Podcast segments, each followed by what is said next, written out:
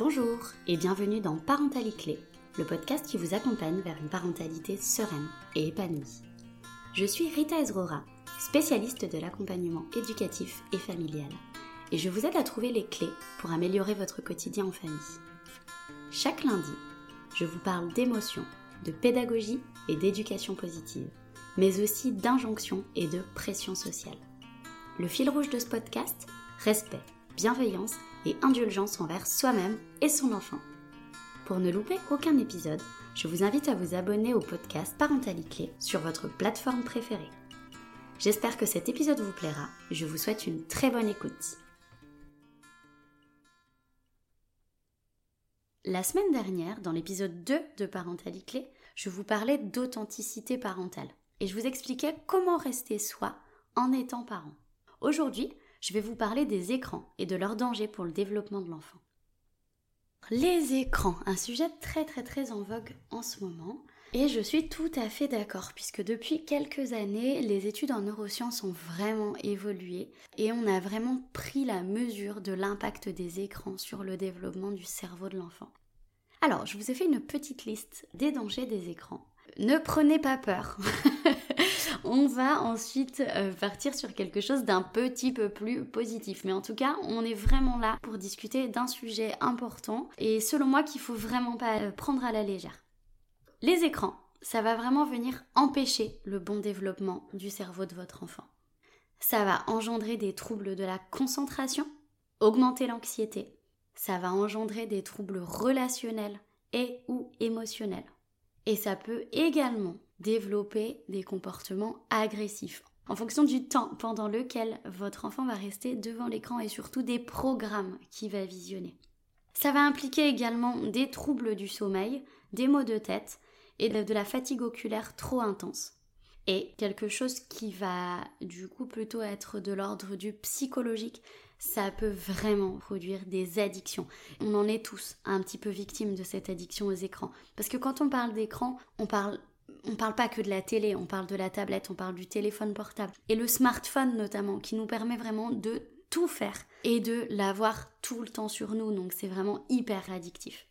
Et c'est très facile en fait de tomber dans ce dans cette addiction parce que euh, bah, dès qu'on a un petit trou euh, ou dès qu'on est au resto avec son enfant, dès que son enfant s'agite un petit peu dans une salle d'attente, etc., c'est quand même assez facile de dégainer le smartphone et de mettre une vidéo ou un dessin animé entier, etc. Donc vraiment, c'est très très facile de tomber dans cette addiction. Alors, je pense que vous en avez déjà entendu parler. Mais on entend partout et on voit écrit partout pas d'écran avant 3 ans, pas d'écran avant 3 ans. Et eh ben il y a plein de parents qui finalement viennent vers moi et me disent mais Rita, mais pourquoi pas d'écran avant 3 ans en fait? Alors je vous ai un petit peu expliqué pourquoi il fallait vraiment pas d'écran avant 3 ans. Tout d'abord, parce que le cerveau de l'enfant est super fragile, il est en pleine construction et que ce cerveau, très immature, a besoin d'expérience sensorielle pour se construire. Qui dit expérience sensorielle, ça va être au niveau de la vision, au niveau du toucher, au niveau du goût, au niveau de l'odorat. Vraiment, il va avoir besoin de sentir les choses pour que son cerveau puisse se développer. Les connexions neuronales vont vraiment se faire grâce à l'expérience sensorielle. Et c'est pour ça d'ailleurs que dans les activités pédagogiques que les collectivités proposent, vous allez beaucoup beaucoup retrouver des jeux qui vont venir stimuler les capacités sensorielles de votre enfant parce que c'est quelque chose d'essentiel pour son cerveau les trois premières années. Ensuite, pas d'écran avant 3 ans parce que rester devant un écran, c'est vraiment exactement l'opposé de ce dont votre enfant aura besoin. Donc on a dit juste avant que votre enfant a besoin d'expériences sensorielles. Ensuite, quand votre enfant est devant un écran, il est en position de passivité. Alors que pour se développer, votre enfant a vraiment besoin de bouger, de toucher, de sentir, d'aller explorer, de prendre des risques. Vraiment, votre enfant, il va découvrir le monde avec son corps. Donc autant dire que d'être assis devant un écran, que ce soit un téléphone, une tablette ou une, euh, ou une télé, ça lui permet pas du tout cette exploration et cette expérimentation. Ensuite, vraiment, ces écrans vont venir surstimuler le cerveau de l'enfant. Et en fait, ça va, le, ça va mettre le cerveau de votre enfant en état d'hypervigilance, comme s'il y avait un danger imminent qui allait arriver. Donc en fait, les zones d'alerte du cerveau de votre enfant vont être complètement activées quand elles vont être devant un écran. Pourquoi? Parce qu'en fait les images elles sont trop rapides, elles sont trop vives, il y a des couleurs qui sont trop éclatantes et les sons sont beaucoup trop stimulants. Cet état d'hypervigilance pour votre enfant, je ne vais pas rentrer dans les détails, mais du coup sur du long terme il est vraiment nocif pour le développement de son cerveau et pour son développement à lui.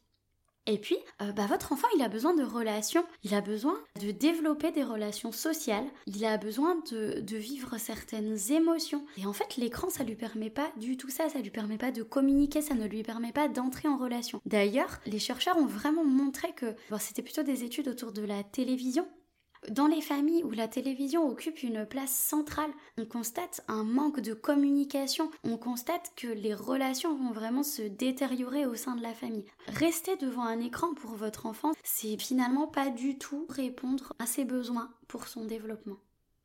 Et donc, troisième point, pour vous expliquer le pourquoi pas d'écran avant 3 ans, une surexposition aux écrans, ça peut vraiment engendrer de graves troubles du développement, que ce soit des troubles psychomoteurs, que ce soit des troubles cognitifs, donc au niveau du cerveau, que ce soit des troubles du développement du langage ou du développement social, comme le fait de rester devant un écran ne répond pas du tout à son besoin d'exploration, à son besoin de relation, à son besoin d'expérimentation, ça peut vraiment engendrer des troubles du développement.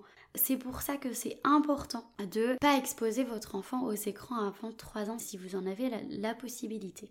Et j'en viens à une note un petit peu plus positive après ce moment très alarmiste. Bien entendu, je vais vous inviter à venir trouver un équilibre entre la pratique et la théorie, c'est-à-dire votre pratique, c'est votre vie familiale, c'est vos contraintes, c'est votre chez vous, c'est votre parentalité, c'est votre personnalité, c'est la personnalité de votre enfant, et la théorie. La théorie préconise zéro écran avant 3 ans. Bien entendu, moi, en tant qu'éducatrice, je vous conseillerais de ne pas exposer votre enfant aux écrans à 23 ans, parce que c'est quelque chose en, lequel je crois, parce que je me suis beaucoup documentée sur le sujet et que je suis formée pour, ça. Donc je ne peux décemment et déontologiquement pas vous dire euh, ouais c'est pas grave, euh, mettez votre enfant à 23 ans devant les écrans. Non, c'est quelque chose d'important, donc si vous avez la possibilité de ne pas le faire, ne le faites pas. Par contre, j'ai vraiment envie de vous dire aujourd'hui, de ne pas culpabiliser si vous n'arrivez pas à atteindre cet objectif de zéro écran avant 3 ans. Que ce soit en tant qu'éducatrice ou en tant que personne, j'ai vraiment envie de vous inviter à vous tourner vers quelque chose de l'ordre de la bienveillance et de l'indulgence envers vous-même. Parce que euh, finalement, la théorie, on la connaît, et moi, je suis aussi là pour vous apporter tout un versant théorique. Mais j'ai aussi, en tant que professionnelle, vraiment conscience que toute cette théorie euh, de, bienfaisance et de bienséance dans, le, dans la parentalité et dans le développement de l'enfant, eh ben c'est bien beau, mais parfois ça, rentre en inadéquation avec ce que vous vivez dans votre quotidien. Donc vraiment, essayez d'être bienveillant, d'être indulgent avec vous si vous n'arrivez pas à atteindre votre objectif de zéro écran avant 3 ans. Déjà parce que selon moi, c'est vraiment pas dramatique si votre enfant regarde les écrans quelques minutes pendant que vous êtes affairé à préparer le repas ou à gérer d'autres tâches. Alors là, je vais crier scandale, euh, je vais créer un scandale auprès euh, des neurologues, des neuroscientifiques, des autres éducatrices très probablement, ou même des, autres éducateurs peut-être aussi, euh, ou même des psychologues. Oui, à un moment donné, pour moi, il faut aussi savoir se, bah, se confronter au terrain et se référer à la vraie vie, quoi. La théorie, on la connaît. On sait que c'est important de ne pas exposer vos enfants avant 3 ans devant les écrans. Mais à un moment donné, quand vous avez des parents qui n'arrivent même plus à faire à manger, on ne peut pas vous culpabiliser parce qu'à un moment donné, vous mettez votre enfant devant les écrans. Donc moi, j'essaye d'être, d'être le plus bienveillant. C'est vraiment à un moment donné de comprendre votre contexte familial et, et, aussi de, bah, du coup d'accepter que dans la pratique, c'est pas toujours parfait comme on voudrait le faire en théorie. Donc vraiment, je vais vous inviter à essayer de vous libérer de cette envie de perfection à ce sujet aussi parce que pour moi, c'est vraiment encore une fois une question d'équilibre entre ce qu'il faudrait faire et ce qui est possible de faire. Votre enfant, il va pas développer de troubles relationnels s'il regarde 15 minutes de dessin animé 3 ou 4 fois par semaine. Parce que vous voulez vous dégager du temps pour, euh, pour vous occuper du plus grand ou du bébé ou pour euh, faire le repas comme je disais tout à l'heure ou même pour prendre une douche quoi. Vraiment l'essentiel c'est ça va être pour moi de trouver un programme adapté, je mets des gros guillemets puisque je reste quand même convaincue qu'il n'y a pas de programme télé adapté vraiment aux enfants. Mais en tout cas, essayez de, voilà, de, trouver un programme qui pourrait lui convenir et surtout de limiter un maximum, comme vous pouvez, les temps d'écran. Pour le reste, vous faites vraiment comme votre contexte familial vous le permet. Vous faites de votre mieux. Encore une fois, et j'insiste, soyez bienveillants et indulgents envers vous-même. Et voilà, c'est fini pour aujourd'hui. Merci d'avoir été présent et à l'écoute tout au long de cet épisode. J'espère que ça vous a plu et on se retrouve lundi prochain pour le quatrième épisode de Parentalité Cette fois, je vous parlerai de quatre fausses croyances autour de la parentalité.